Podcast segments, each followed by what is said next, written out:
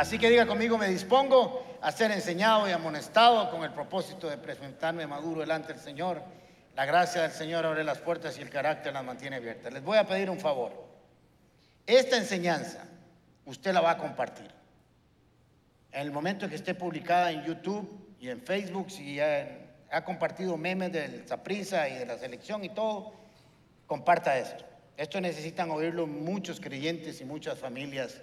Estoy seguro que es una palabra del Señor que nos va a confrontar. Dígale, gracias Señor porque vine a oír esta palabra. Dígalo hoy.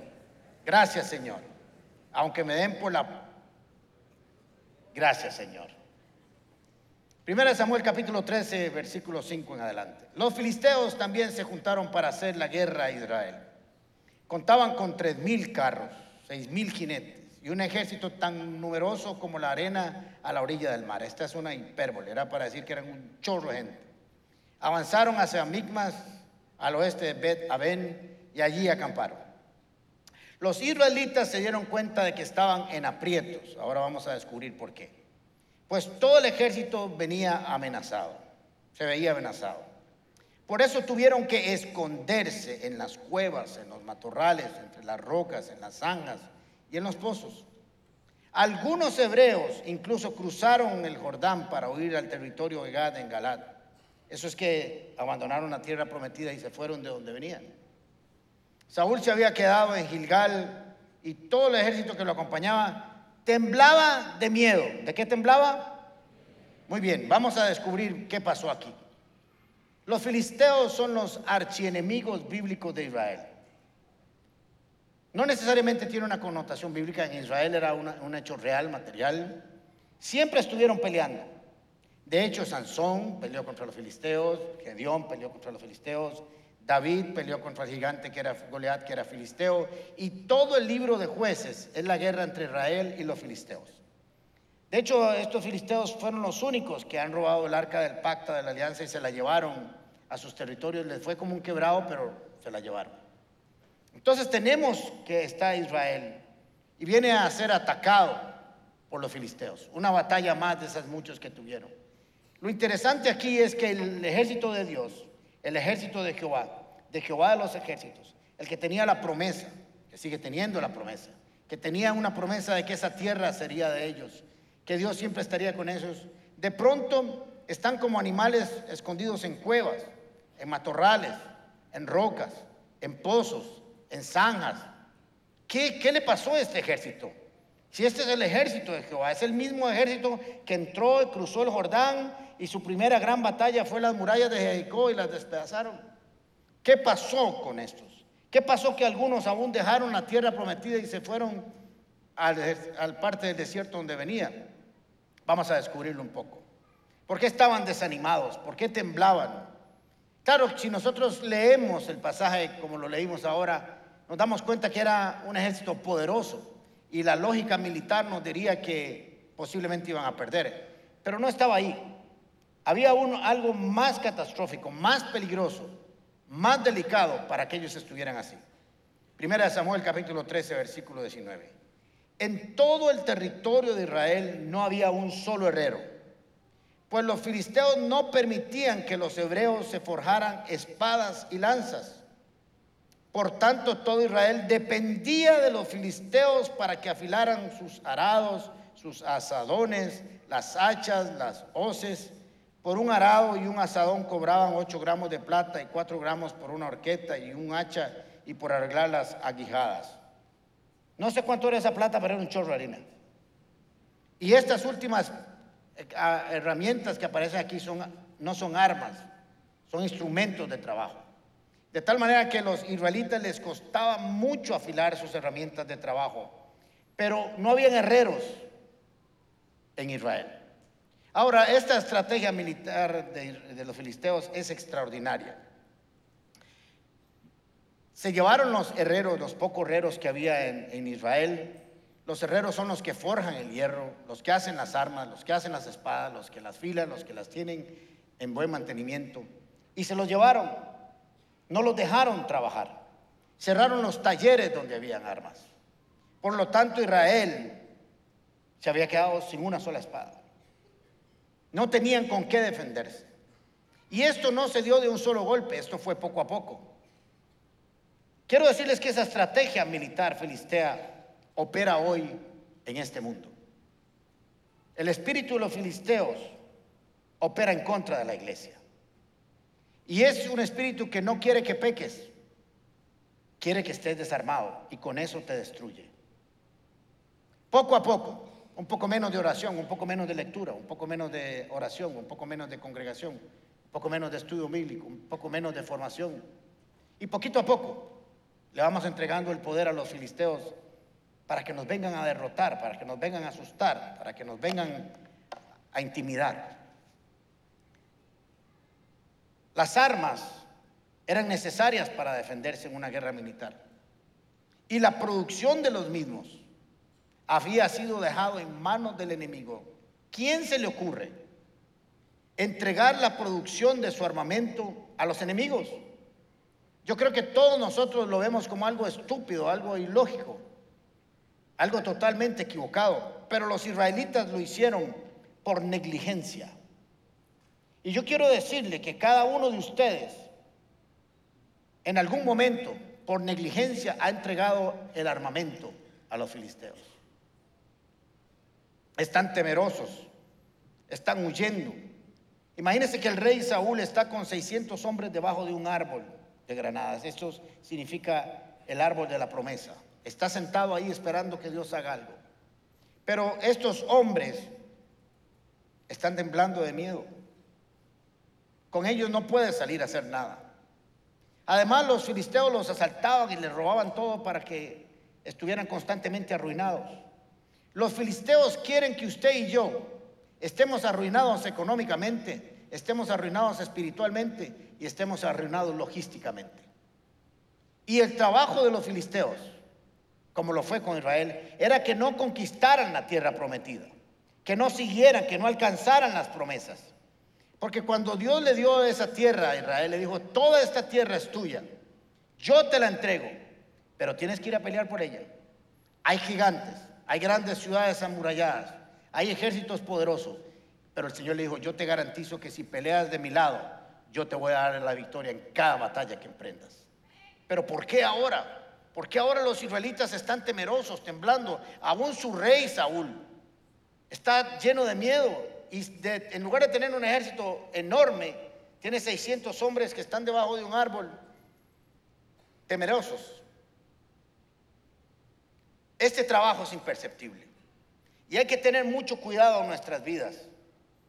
Cuando de pronto nos damos cuenta y volvemos a ver para atrás que hemos perdido un montón de cosas que Dios nos dio. La pandemia nos trajo muchos cambios.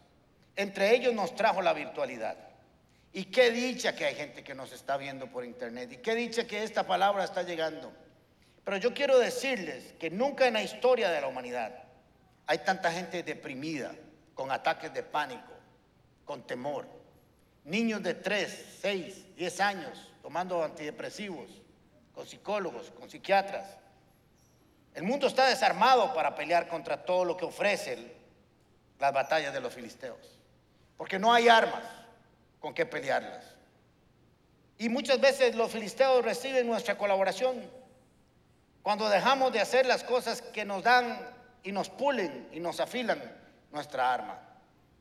Israel no vio nada malo entregar un poquito por acá, un poquito por allá. Y en tiempos de paz eso no sería ningún problema. Cuando usted tiene paz, puede estar desarmado. Pero las cosas se complican cuando vienen las pruebas, cuando vienen las batallas, cuando viene la lucha.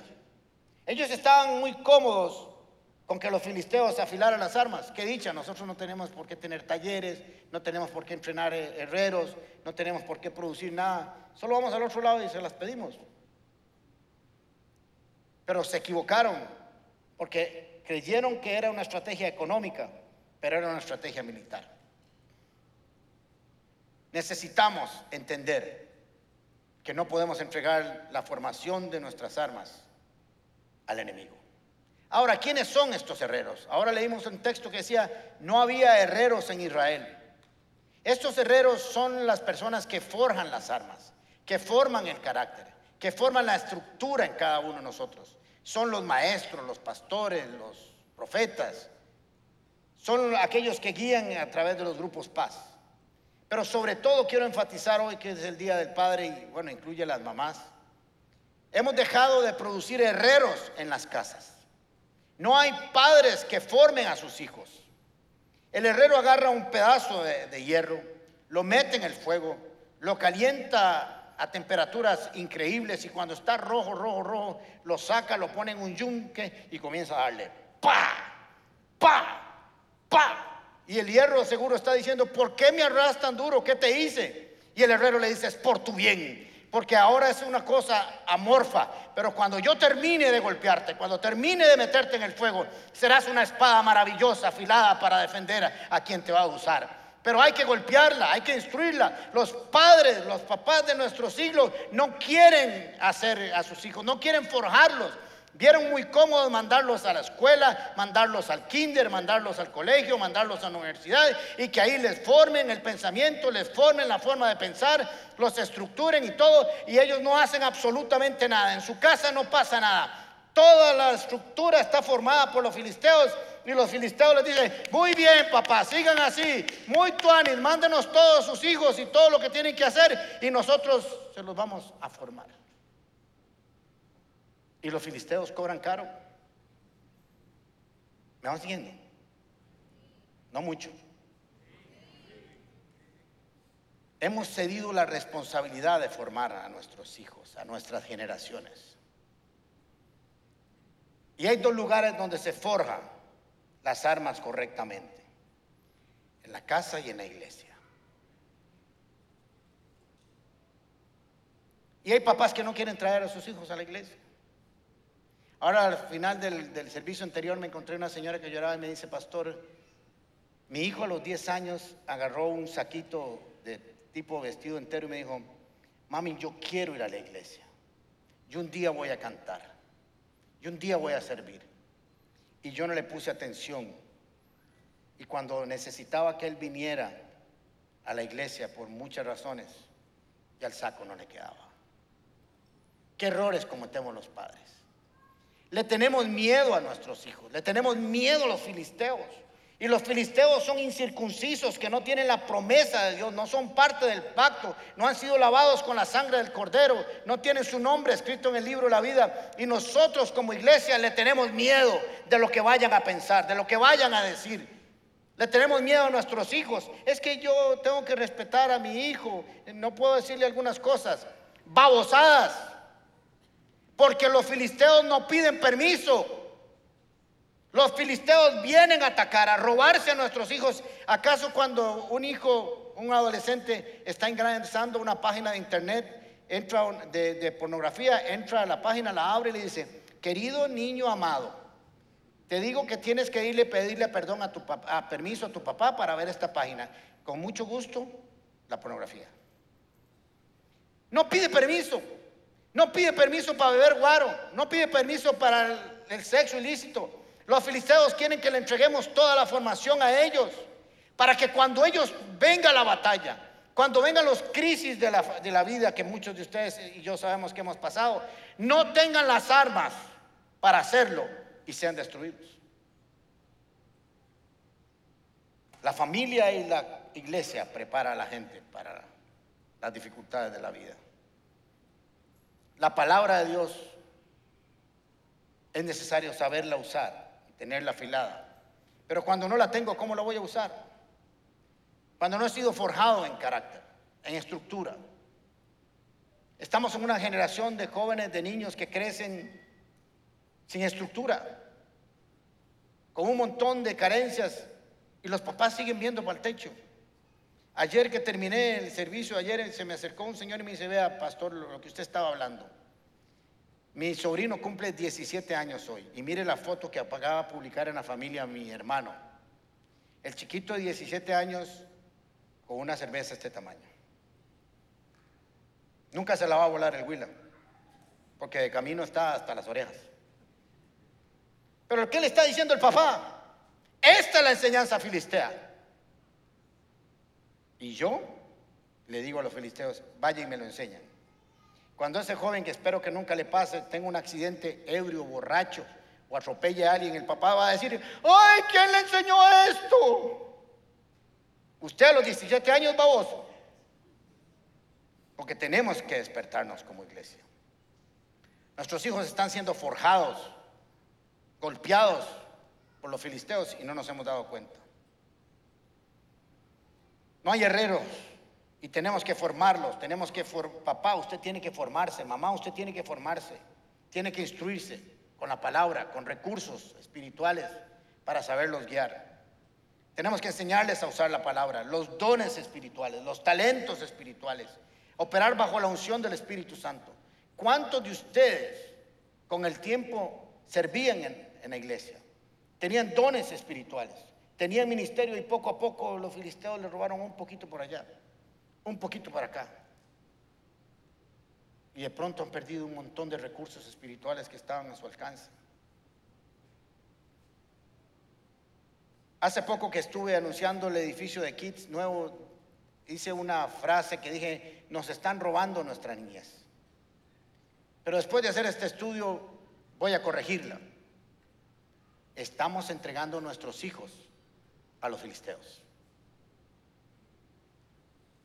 Papás que están dispuestos a ir a cualquier lado menos a la iglesia.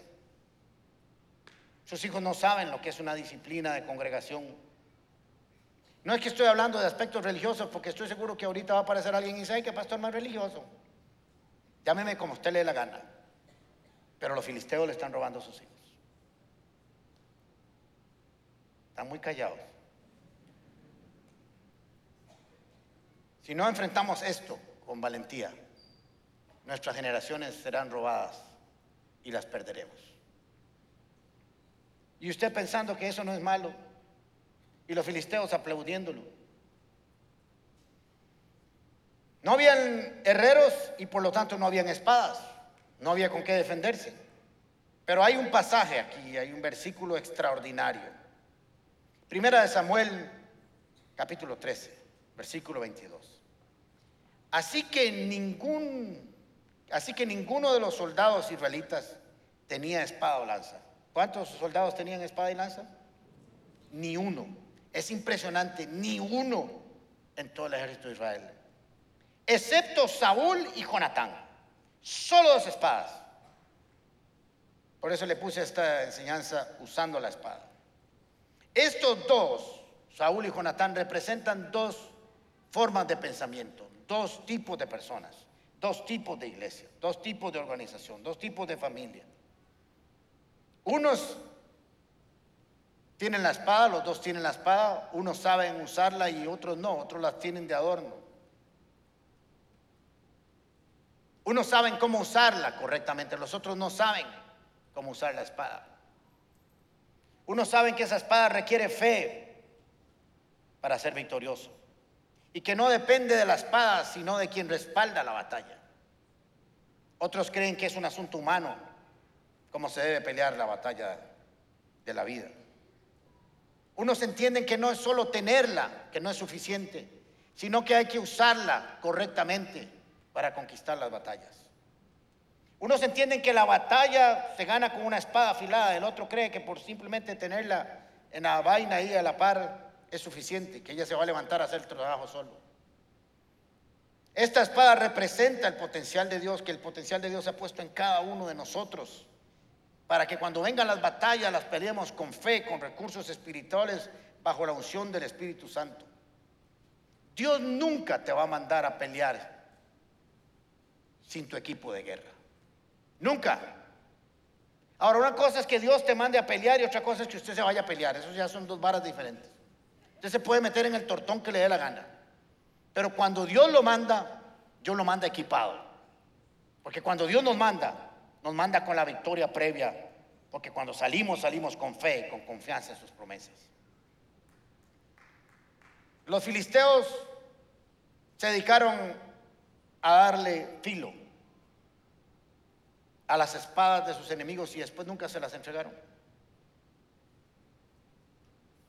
Los filisteos quieren que usted y yo peleemos con armas incorrectas. Les afilaban de vez en cuando las armas de la agricultura pensando que ellos podían usarlas, pero no son armas de guerra. Eran armas para la agricultura. El enemigo quiere que usted y yo usemos las armas equivocadas para pelear. Porque cuando usted utiliza las armas equivocadas, usted va para la derrota. Yo no sé usted, pero yo no quiero que me agarren en la batalla con la, con la espada afilada. Yo no sé usted, pero yo no quiero que me encuentren huyendo, escondiéndome, temeroso, cuando vengan los filisteos. Segundo Corintios capítulo 10, versículo 3 dice en adelante, es cierto que vivimos en este mundo, pero no luchamos como los seres humanos que viven en él. Usted y yo no peleamos igual que pelea el mundo. Usted y yo no peleamos con las mismas armas. Nosotros tenemos armas espirituales con las que luchamos no son armas de este mundo, sino que tienen el poder de Dios para destruir fortalezas del enemigo.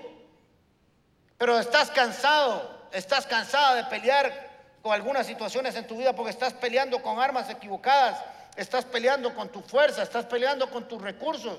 Los filisteos están felices de que utilices todas las armas equivocadas y no agarres las armas del Espíritu para pelear. ojalá tu arma esté desafilada. Estás peleando desde hace rato y no ves la victoria, porque desde hace tiempo has entregado muchos recursos al enemigo. Pero sucedió algo cierto día, primera de Samuel capítulo 14, versículo 1. Cierto día, Jonatán, hijo de Saúl, sin decirle nada a su padre, le ordenó a su escudero, ven, ven acá, vamos a cruzar al otro lado donde está el destacamiento de los filisteos. Se les olvidó a los filisteos que habían dos espadas y una espada en manos de Saúl no servía nada. Pero había un muchacho llamado Jonatán que sí creía en las promesas de Dios, que sí sabía que no tenía que quedarse esperando para que los filisteos hicieran con ellos lo que les diera la gana, que sabía que esa tierra Dios se las había prometido y que les había dicho que tenían que sacar esos bichos malos de ahí para disfrutar de la tierra. Así que dice en el versículo 6, así que Jonatán le dijo a su escudero, este escudero es un gato, vamos a cruzar hacia la guarnición de esos paganos. Con esto está diciendo, ellos no tienen la promesa de Dios, ellos no son como nosotros, ellos no tienen la esperanza, las promesas, la fortaleza, el auxilio, el socorro, el respaldo de Dios. Espero que el Señor nos ayude. Este espero no es como, ojalá nos, nos salve, vamos, si no nos vemos en un tortón. No, no, es una esperanza. Pues para Él no es difícil salvarnos. Sean muchos o sean pocos. Está diciendo a mí que me importa si estos filisteos son un millón y usted y yo somos dos. Nosotros con el Señor somos mayoría. Y no importa si son 20 mil, 30 mil, 40 mil, nosotros vamos a pasar y les vamos a ir a dar por la pura madre a estos madres que vinieron a estorbarnos el camino hacia la tierra prometida. Y no nos van a estorbar, ni menos nos van a causar daño.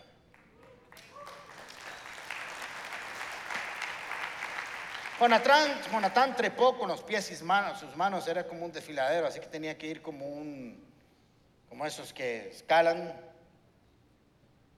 Y a los filisteos que eran derribados por Jonatán, el escudero, los remataba. Señoras y señores, aprendamos a caminar con gente de fe. Deje de andar, y se lo digo constantemente, con ese montón de babosos que no le aportan nada que no le aportan crecimiento espiritual a usted, que no le ayudan a afilar su alma, a su arma, que no tienen conocimientos espirituales, que solo piensan en tonteras de este mundo, que solo buscan los recursos de los filisteos para ser felices, para obtener sabiduría, para mantener sus fuerzas. Jonatán se fue con un escudero. Yo no sé con qué escudero les terminaba de rematar. Supongo que era con el escudo de Jonatán, porque dicen que solo habían dos espadas, él no tenía espada. Y yo me imagino que Jonatán le daba un... Y cuando estaba el otro medio muerto le hacía... No sé con qué le daba, pero lo mataba. Porque ellos sabían quién iba con ellos. Y cuando uno sabe quién, quién va con uno, va sin temor. Ellos desconocían que había alguien que tenía fe, que sabía usar la espada, que no estaba esperando, que estaba actuando, porque la fe es acción. La fe algunas veces es espera, pero regularmente es acción. Sabían, no sabían que había un hombre que confiaba en el poder de Dios. y que sabía que una espada utilizada con fe siempre es respaldada por Dios. Siempre. Y él salió. Espero que el Señor nos ayude, dice Jonatán. Para él no es difícil salvarnos, sean muchos o sean pocos. Dios sabía, Jonatán sabía que Dios iba a pelear por ellos. Y yo me imagino que cuando Jonatán salió a pelear contra los filisteos, iba cantando una parte del Salmo 91, capítulo, versículo 7 al 9. Yo me imagino que Jonatán iba y dice, caerán a mi lado mil y diez mil a mi diestra, mas a ti no llegará. Y ahí lo iba repitiendo. El próximo, ciertamente con, mis, con tus ojos mirarás y verás la recompensa de los impíos, de los paganos porque has puesto a Jehová, que es mi esperanza, al Altísimo por mi habitación, o tu habitación. Pero yo hice una versión de Primera de Alejandro, versículo 7. Y yo pienso que cuando Jonatán iba avanzando con su escudero, cantaba y decía, caerán a mi lado mil y diez mil a mi derecha, mas ninguno de estos bichos llegará hasta mí. Ciertamente con estos ojitos veré cómo le llegará la recompensa a estos filisteos incircuncisos. Porque he puesto a Jehová como mi esperanza y al Altísimo como mi habitación. Y salió. Y se ganó la batalla. Lo que sucedió fue que mataron 20 para empezar. Y como los filisteos sabían que estaban escondidos y que habían huido, de pronto creyeron que los habían invadido. Y se asustaron tanto si hubo un terremoto que se mataron entre ellos. Y Saúl se asomó y llegó a la batalla y, vio que no hubo que hacer nada porque se estaban volando lima entre ellos. Con las armas que habían cuidado tanto que no tuvieran los israelitas. Es que no hemos entendido muchas veces los cristianos que cuando el Señor pelea por nosotros tiene estrategias que no comprendemos y que lo único que necesitamos es confiar en Él. Lo que no podemos hacer es entregar la fabricación de las armas a los filisteos. Lo que no podemos hacer es que los herreros sean los que construyen nuestra iglesia, nuestra familia, nuestros principios y nuestros valores. Me he reunido últimamente con algunas personas a conversar con ellos y les pregunto, ¿quién te está forjando? ¿Quién te está dando forma? ¿Quién te está afilando? Son cristianos y no saben. Mira, es que estoy muy, tengo mucho trabajo, estoy muy ocupado. Me levanto a las cinco y media de la mañana a hacer ejercicio, trabajo todo el día. Llego muy tarde a la casa y no tengo tiempo. Bien, en manos de los filisteos de pies a cabeza. Ellos son los que te están dando todo. Pastor, viera que me cuesta leer la Biblia. ¿Dónde la lee? Antes de acostarme. Y me duermo, viera qué raro. Claro, se cogían hasta aquí. Ponen la Biblia aquí. Dice, en el principio del verbo y el verbo.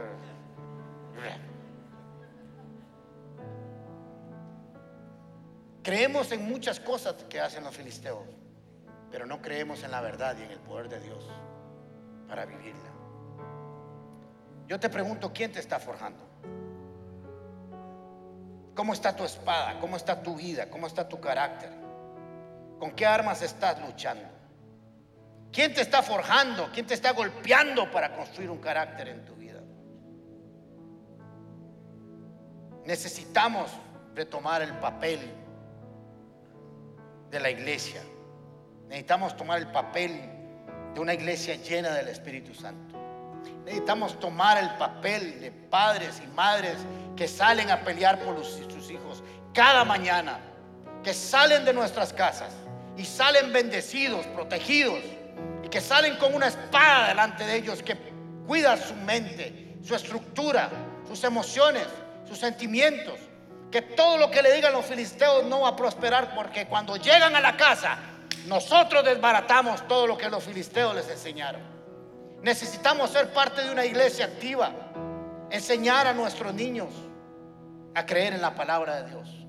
Necesitamos ser pasar de ser cristianos fríos, mediocres, que no saben ni siquiera cómo recitar un, salmo cuando están en aprietos. Si no, los filisteos nos van a destruir. Y van a destruir tu familia. Y van a venir a reclamar tus hijos. Y te van a venir a reclamar a ti porque ellos fueron los que te formaron y van a reclamar lo que ellos hicieron. Pero cuando nos forja la palabra de Dios, cuando nos forma un discípulo de Dios, cuando nos construye el carácter, la palabra de Dios, entonces las cosas cambian. ¿Cómo estás peleando? ¿Dónde estás? ¿Cuál es tu vida? ¿Con qué arma estás peleando? ¿Quién te está forjando? ¿A dónde te estás edificando? ¿Quién está forjando tu carácter? Todo, ¿qué está pasando en tu vida? Si te va muy bien, ganas mucho dinero, un aplauso, más y diezma, dos aplausos más. Pero ¿y qué? ¿Y el resto qué? Cuando se acabe la plata, ¿qué va a quedar? Necesitamos levantar una iglesia que sea una iglesia victoriosa, que enseña a sus miembros a pelear con armas espirituales